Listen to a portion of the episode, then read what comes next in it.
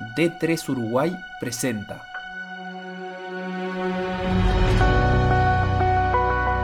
Alejandro Nieto. Este, así que sí, hoy sueño cumplido ese, poder haber vivido del rugby que era algo impensado. Jugador de rugby. Pero sí, el rugby exige mucho mentalmente, exige mucho físicamente, y más el rendimiento, y más cuando no sabemos cómo es el rendimiento. Acá estamos aprendiendo cómo es. No, es todo nuevo. Nacido el 7 de enero de 1988.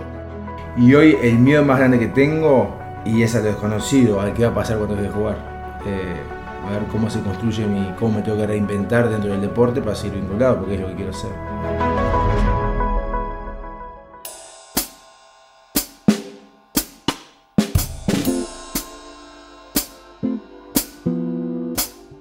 Ale, ¿tenés página de Wikipedia? Tengo página de Wikipedia. ¿Qué dice tu página de No tengo ni idea. ¿Nunca entraste a verla? Sí, sí, Pero está- ya ni te acordás. No, no, pero ni idea. De jugador de rugby profesional, dónde jugué. Este, no sé si ni actualizada. Hay una foto viejísima de 2016, creo. No sé quién la hizo tampoco. ¿Y qué te gustaría que diga? No, está bien. En realidad, este, como, como eventos que me gustaría que aparezcan, los, los dos mundiales, este, los dos mundiales juveniles, los dos mundiales de mayores, y después de, de qué club soy parte.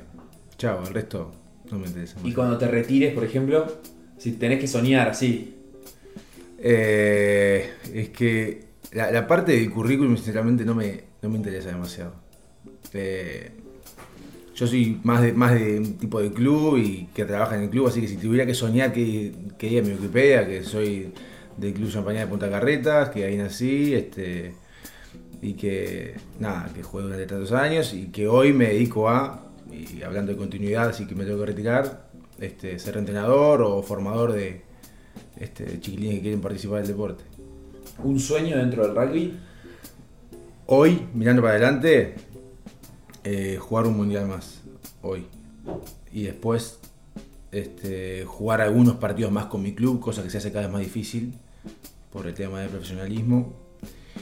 Y bueno, y después sí, el día de mañana sí, seguir, seguir con mi carrera como entrenador. Pero como un sueño, mirando para adelante, este, tener una chance más en un mundial.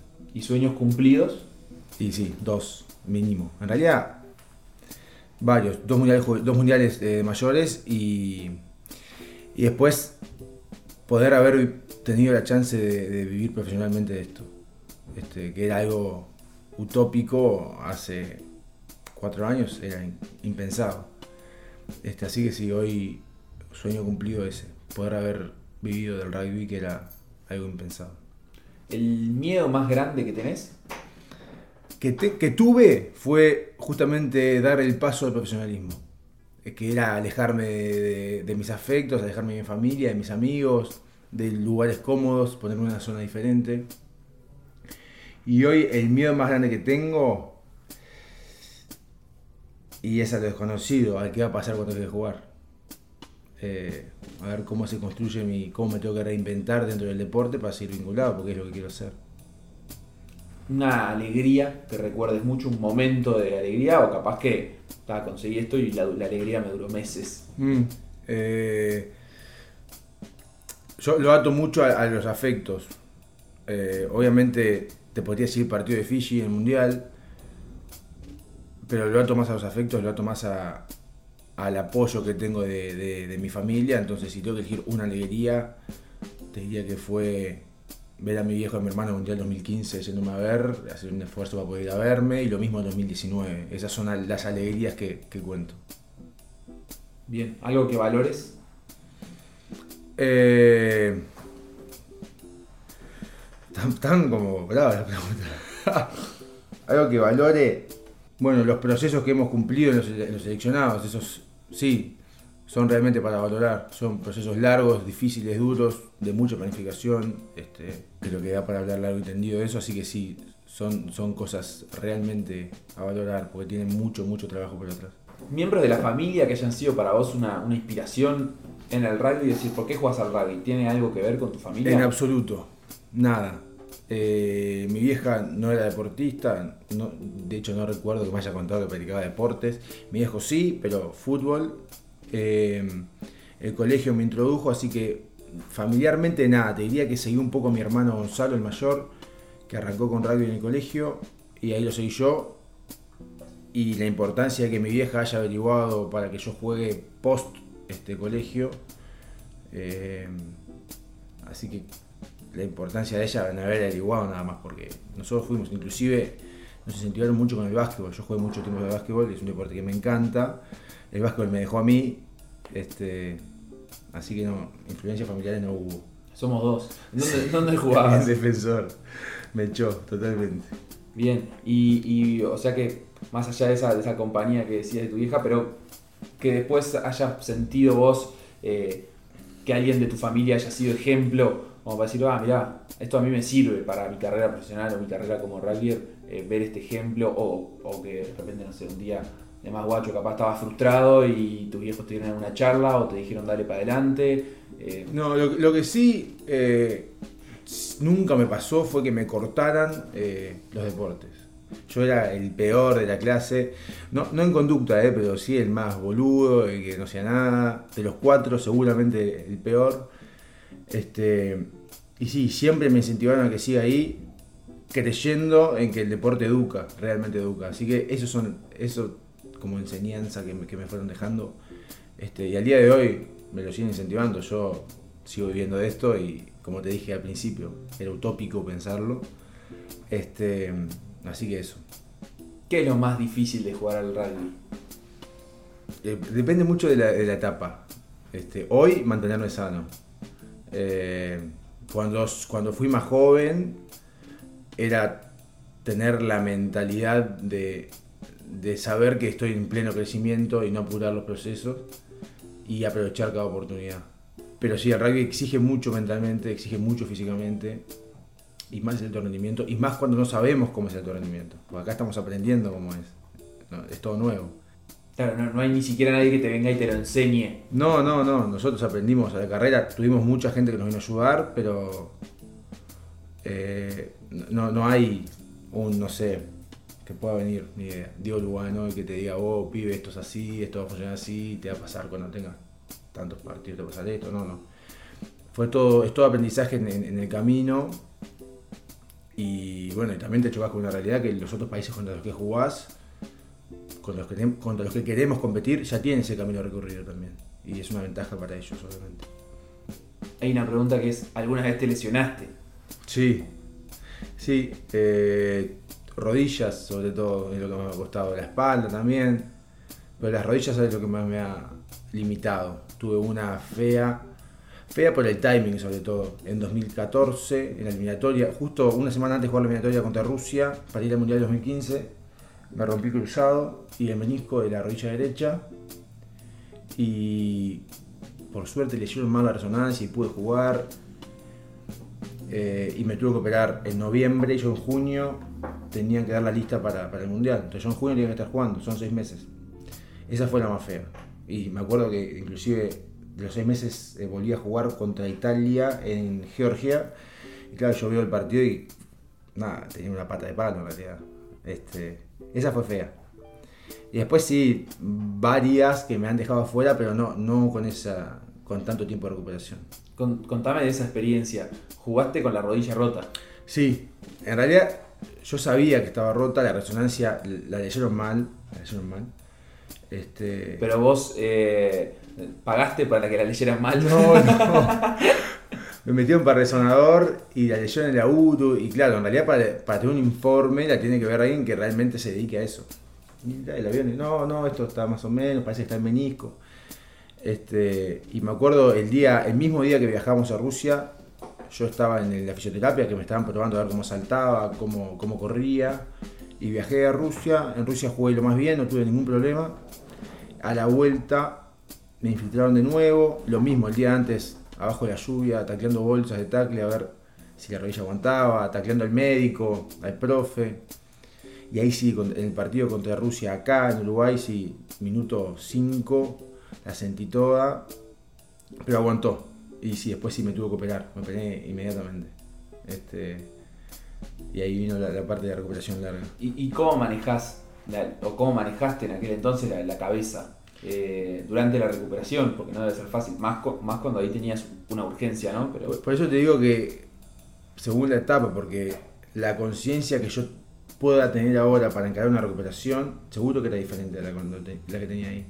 Porque inclusive me acuerdo que yo estaba en plena recuperación y me fui de viaje y cuando volví, realmente perdí tiempo de recuperación porque me fui de viaje, de placer.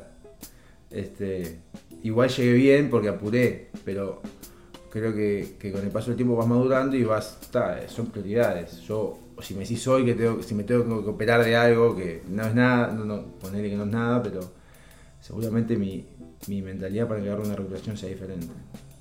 ¿Cómo manejas la presión?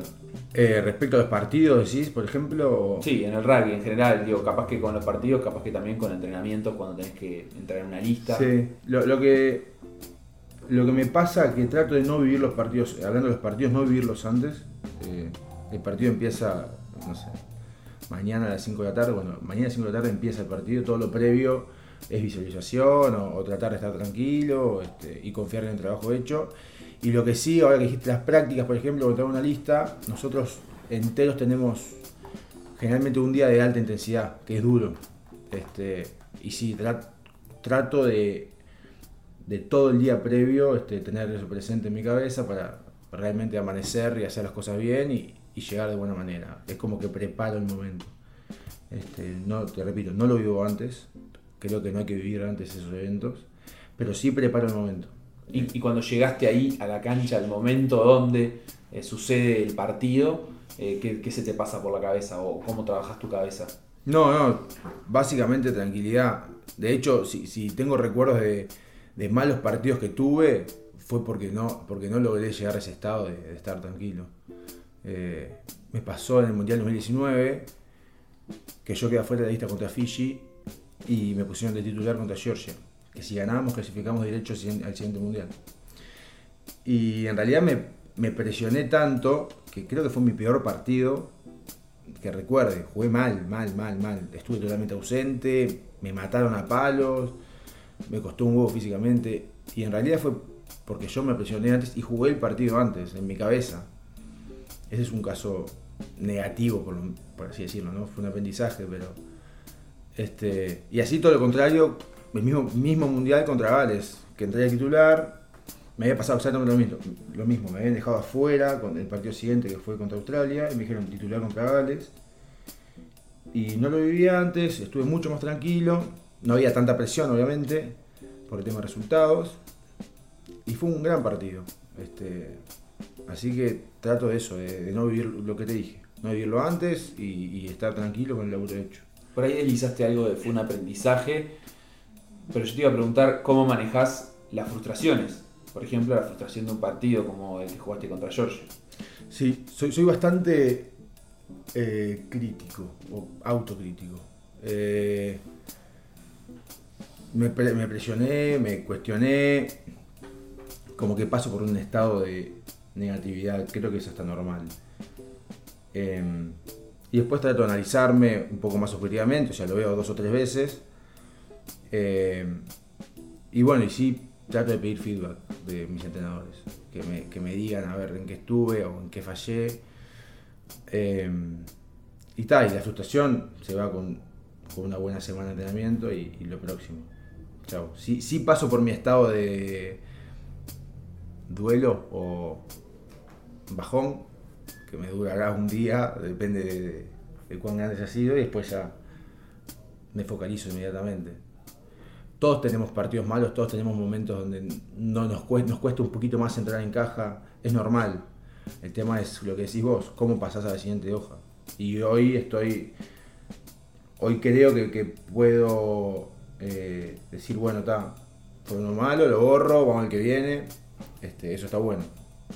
¿Qué es para vos el sacrificio? Estar convencido, en realidad, primero que nada, saber qué querés. Y el sacrificio es en mi caso, programar tus actividades, programar eh, tu parte social, tu vida en base a, eso que querés. Planificar este, las comidas, las reuniones, la dormida, todo en pos del objetivo que tengas planteado. Por eso es importante saber lo que querés. Yo tengo claro lo que quiero hoy este, y por eso hago los sacrificios que tengo que hacer para, para llegar de buena manera a donde quiero estar.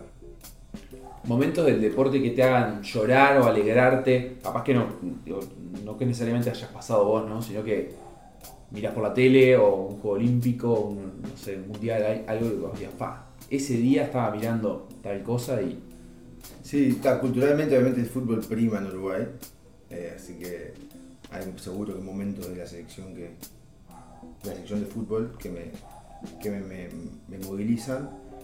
Este, pero vuelvo a lo mismo que te dije hoy. ¿Será porque soy muy efectivo o porque a mí lo que me mueve más eh, son los afectos? Entonces, pensar en que mi familia me fue a ver, eh, pensar en el apoyo que tengo de mis seres queridos, eso es lo que me moviliza más. Y tengo muchos recuerdos de eso, por suerte, muchísimo. un grito en la cancha, capaz que hayas dado vos, que dio un compañero que vino Cada vez alguna. hablo más en la cancha, creo que es porque me estoy poniendo viejo, pero yo me noto todo el tiempo hablando. Este, no sé si tengo un grito en particular, pero, pero bueno, si dijiste grito y me acordé de mí relatando un partido dentro de la cancha jugando. Y después también eh, alguien que tiene una linda voz de, de motivación, o que por lo menos a mí me lleva mucho, es un entrenador que tuve, este, que se llamaba Daniel González, que falleció, que también era un tipo muy gritón, muy querible, pero muy gritón, este, y me hiciste acordar de él. ¿Alguna locura que hayas hecho por el rugby? O, o capaz que algún compañero y vos recordás. Eh, ¿Alguna locura que has hecho por jugar al rugby? Y por ejemplo, Y te diría que lo más osado que hice fue. eh, me gané una beca cuando tenía 17 años para irme a Nueva Zelanda a estudiar y jugar. Que como te dije, en, ese, en, ese- en esa época era impensado. eh, y me fui, me fui de casa por seis meses, con mucho apoyo. Este, pero pensándolo en ese momento, en ese contexto, era, era una locura. eh, y fue una linda locura, obviamente. De las historias de, viajes con la selección o capaz que con el club también, ¿alguna anécdota así que, que recuerdes? Que tal vez sea o graciosa o pintoresca. Soy muy malo contando cosas graciosas, muy malo. Así que esa la corro de costado. Eh, una, una buena, y que, que hable un poco de lo que es el rugby, es que yo debuté con la selección, mi primer viaje con la selección fue a Rumania, no recuerdo el año, pero yo jugando champañat contra otro club que se llama PSG, tenía muchas peleas, mucha pica con un jugador que se llama Rodolfo de Mula. Mucha, mucha, todo el tiempo. Todo el tiempo, todo el tiempo, nos llevamos muy mal. Y yo le tenía una idea, decía, "Oh, este gordo no lo quiero ni ver, él seguramente lo mismo de mí, y mil cosas más. Y en ese viaje, Rodolfo de Mula fue citado a la selección, ya estaba, yo entré, y el loco pidió poner una habitación con nieto. Y hoy soy este, padrino de su hija. Y nos llevamos, pero muy mal. Este, y eso está bueno. Está bueno, habla un poco de, lo que genera esto, de la competencia, de, que todo empieza y termina cuando el juez pita inicial y final. Este, y bueno, y hoy soy, y de hecho tenemos un gran grupo de amigos con, Diego Maño y con varios de esa selección, pero eso fue como un buen puntapié para, para una amistad para toda la vida, obviamente. ¿Qué, qué gesto el de él también, ¿no? Como, Sí, No, pero no, no- lo digas, es no que- lo digas porque después, pues, si escucha esto, el tipo se va a agrandar y lo va. No lo digas, no lo digas. Un abrazo. Por favor. Un abrazo en un partido que te quedó prendido fuego en la cabeza y te va a quedar prendido fuego en la cabeza por siempre. Eh, por lo que significó, fue en, en 2019, después del partido con Fiji, que yo había quedado afuera. Entré a la cancha y me quedé abrazado con, con Juan Gaminara un rato largo. Eh, fue emotivo, fue muy emotivo. Significó. Sí, fue duro. Pero te diría que ese que me quedó grabado, sí. Y después, obviamente, con mi viejo ahí mismo. Este, pues fue un momento difícil, pero esos dos. había como una mezcla de, de- de sensaciones ahí. Sí. Sí, no. Fue. Sobre todo por, por lo que yo venía acostumbrado en selecciones, de que era difícil que quedara afuera. Tuve que aprender a quedar afuera de un plantel en ese momento, dos días antes de eso. eh, y cuando no lo veía venir por ningún lado. Bueno, está, son roles que hay que cumplir y, y chao, jugué mi partido desde el otro lado, terminé igual de agotado que los jugadores, pero desde otro lado. Tremendo. Compañero de habitación, Compañero de mil, habitación. de mil batallas, Diego Maño. Siempre es con Diego. Desde. Sí, siempre es con Diego Maño. Nos llamo bien, nos conocemos, tenemos hábitos muy parecidos. Es un rompehuevo, pero. Pero sí, es Diego Maño. un toque, ¿Mío? No, no, no, no. no. Ninguno. Creo, creo los que no. zapatos ordenados en la No, habitación, la no. que tiene que estar doblada. No, soy un devotado. Este. No, no, toc no. Nada. Y da la casualidad, y creo que no hay muchos ejemplos en el, en el deporte uruguayo, que dos hermanos son mega destacados en sus deportes a nivel nacional e internacional. O sea, los dos jugaron mundiales, los dos estuvieron en, en- en actividades internacionales. ¿Cómo se maneja eso, esa alegría, ese orgullo, eso, eso adentro de la familia? Y, cómo se piensa él que la gente lo ve desde afuera. Eh, sí, tuvimos obviamente en nuestra educación mucha influencia deportiva, como te dije hoy al principio, muy incentivados en la parte deportiva. Y cómo, cómo nos ven de afuera, ni idea. La verdad que ni idea. Lo que sí te diría que con, con el paso del tiempo nos hemos unido muchísimo más con mis hermanos, porque en realidad todos, porque mi hermano chico está así vinculado al deporte, es profesor de educación física, mi hermano grande jugó hasta el año pasado al rugby. Si bien Agustín y yo somos los que más o menos llevamos los laureles eh, en cuanto a la parte competitiva, este, pero sí es como decís vos, la, la unión que, que nos generó esto es, es rara de encontrar. Y sí, no sé qué casos hay, ni idea cuántos casos de hermanos hay, este, pero nada, es como, es como algo, un lazo más familiar que nos une. Y es como decís vos, eh, a donde va, a donde juega Aus, alguien de la familia va a estar, a donde juego yo lo mismo. Este, sí, es un lindo, o sea, hay otras familias que comparten otras cosas, nosotros compartimos eso.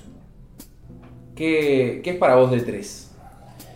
Es un gran apoyo para, para mí como deportista, eh, porque no solamente porque facilita muchos materiales, sino porque está atrás tuyo este, y realmente se preocupa por el deportista. De hecho, antes de empezar esta entrevista, el tipo me viene bombardeando mensajes para ver cuándo voy a ir a ver al especialista de rodilla, cuándo voy a, cómo está mi espalda, cómo está cada detalle mío como deportista. Así que sí, que para mí es un gran apoyo, este, es donde yo puedo recurrir si necesito algo, puedo venir a contarle algo que necesito o que me está pasando, a ver cómo me puedo ayudar. Este, y obviamente que es una red para los deportistas donde se pueden sentir muy bien contenidos. Bien. Y, y si tenés que decir unas palabras sobre el deporte uruguayo y qué es para vos, y capaz que por qué, por qué se precisan redes como estas dentro del deporte uruguayo. Sobre todo el amateur, no, no pensando en el fútbol, que es el profesionalismo máximo. Que, exacto, que tal, el fútbol no lo, borramos de esta cuenta, pero todos los deportes amateur tienen un sacrificio atrás que es increíble. Yo tengo mucha suerte que el rugby tiene un camino un poco más recorrido, este, pero las, las redes de- que ayudan a los deportistas lo que permite es lo que hablamos hoy, que tener los, poder hacer los sacrificios de una manera un poquito más llevable, este, poder seguir compitiendo y competir contra cosas utópicas todo el tiempo, porque es todo el tiempo tener que competir contra otro mundo eh, y poder mantenerse en esto a pesar de la edad, porque lo otro que pasa es que en todos los deportes amateur, que los deportistas llegan a la edad de 26, 25, 27, que se reciben o que enganchan laburo y, y todo el mundo que, que siga esto y tiene que dejar. Y por eso es importante que, que haya personas y haya marcas y haya apoyo para los deportistas amateur. Porque ayudan a que el tipo pueda seguir vinculado a lo que realmente le gusta. Es simplemente eso.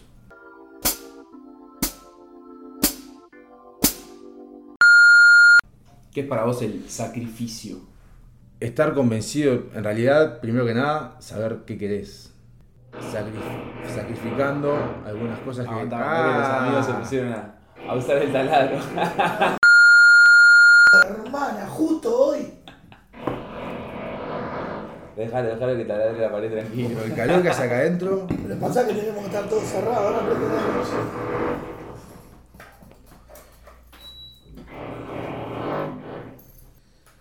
Le damos, se arranca de nuevo, paramos y tratá de enganchar la idea. Eh, ¿Qué estábamos? Sacrificio. Mira, si querés lo buscamos acá. ¿Terminó? ¿Terminó? Como para enganchar la idea, digo. No, no, tranquilo. ¿Qué, qué es para vos sacrificio? Sí.